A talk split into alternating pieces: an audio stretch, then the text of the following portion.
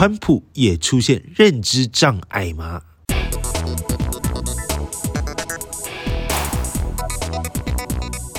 瞬息万变的世界，我们每天都被不同的新闻和观点包围。有哪些重点和热门议题是我们该知道的呢？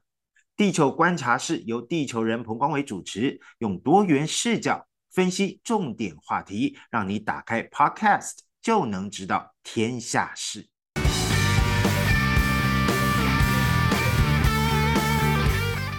美国总统大选，共和党的初选相当精彩哦！就在美国当地时间一月二十三号，New Hampshire 州的初选前夕，佛罗里达州州长 Ron DeSantis 宣布暂停选举活动，转而支持川普。他自己也发布了一段退选的影片，我们来听听看他怎么说的。Nobody worked harder, and we left it all out on the field. Now, following our second place finish in Iowa, we've prayed and deliberated on the way forward. If there was anything I could do to produce a favorable outcome, more campaign stops, more interviews, I would do it. But I can't ask our supporters to volunteer their time and donate their resources if we don't have a clear path to victory. Accordingly, I am today suspending my campaign. 好，我们听到 DeSantis 是说，目前无法看到自己有胜选的机会，因此不想浪费支持者的资源，自己决定宣布退出这场选战。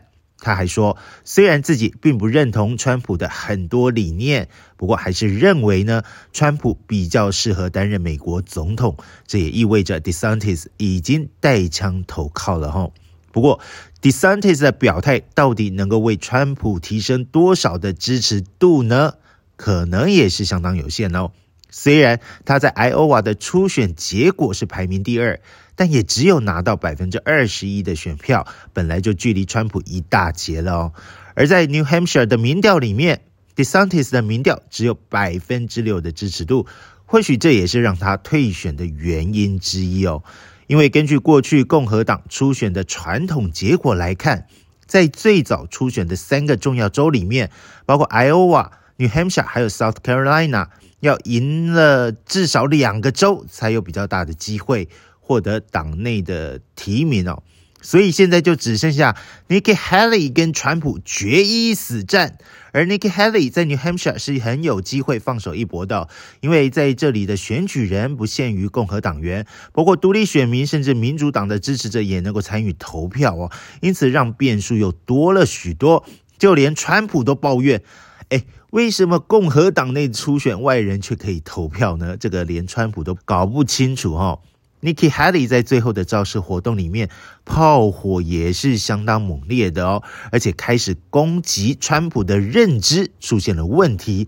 为什么呢？因为川普在对 Nikki Haley 的攻击里面，竟然把他和民主党的前众议院议长 Nancy Pelosi 给搞混了。我们来听听看川普的原文是怎么说的。You know, Nikki Haley, Nikki Haley, Nikki Haley. You know, they did you know they destroyed all of the information, all of the evidence, everything, deleted and destroyed all of it, all of it, because of lots of things. Like Nikki Haley is in charge of security. We offered her 10,000 people, soldiers, National Guard, so whatever they want. They turned it down.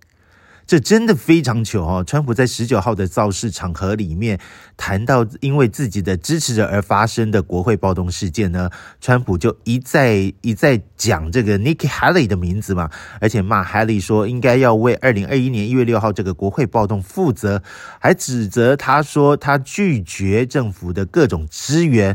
Haley 当时作为一个主管维安的人。政府向他提供一万名人力，不管是士兵还是国民兵等等的，他都拒绝了。他们不想谈论这些啊。不过，川普先生，Nikki Haley 当时并不在国会山庄啊。Haley 甚至当时没有任何公职。二零二一年能够掌管维安的，就是众议院议长 Nancy Pelosi 了。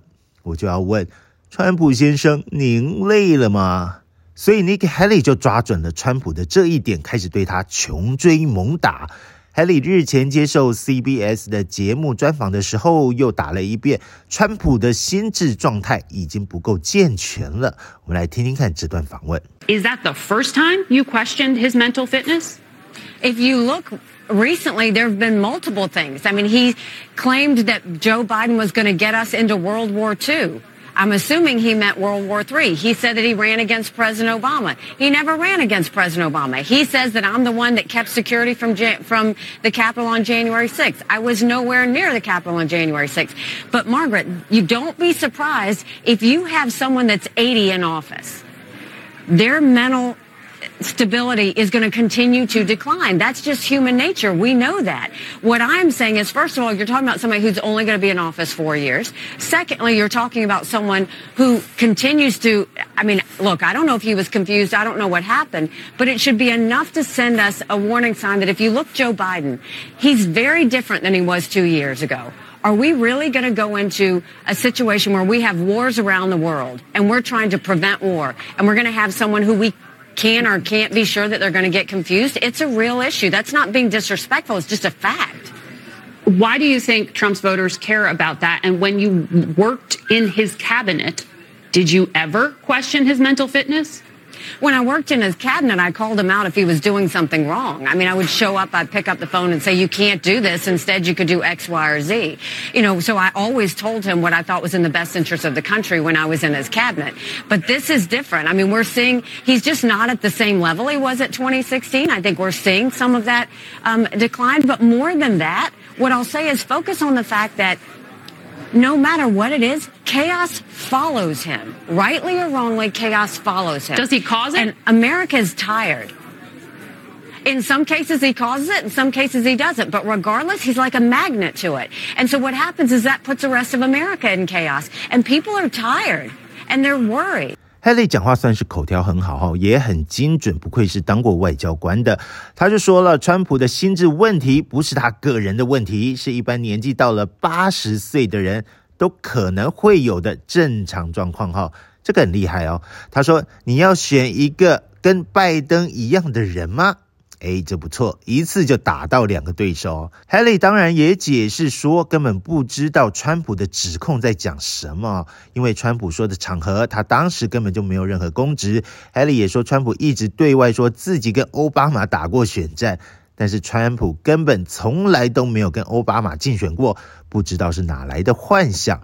而且 Haley 还说。川普已经跟磁铁一样，不管到哪里都会带来混乱哦。这美国人已经受不了，也无法再承受再有一个这样的总统哦。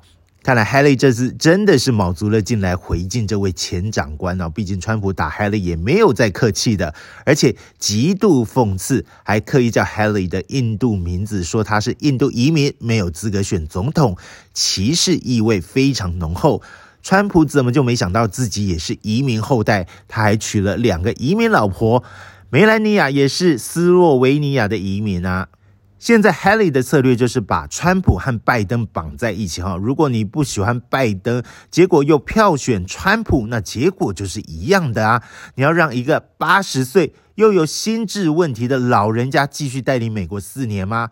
让搞不清楚状况的老人去面对各种内忧外患和战争吗？这一招不知道能不能奏效哈？我们来看一下 CNN 的民调，目前初选前在 New Hampshire 的支持度，川普有百分之五十，Nikki Haley 百分之三十九，看起来川普还是暂时领先的。而投票结果会是如何呢？当地时间二十三号晚间就会有结果了，就让我们拭目以待哦。不过看起来川普对拜登的局面应该还是比较大的。后续关于美国总统大选的精彩分析，请持续锁定地球观察室，美选看光光。我们下次见了，拜拜。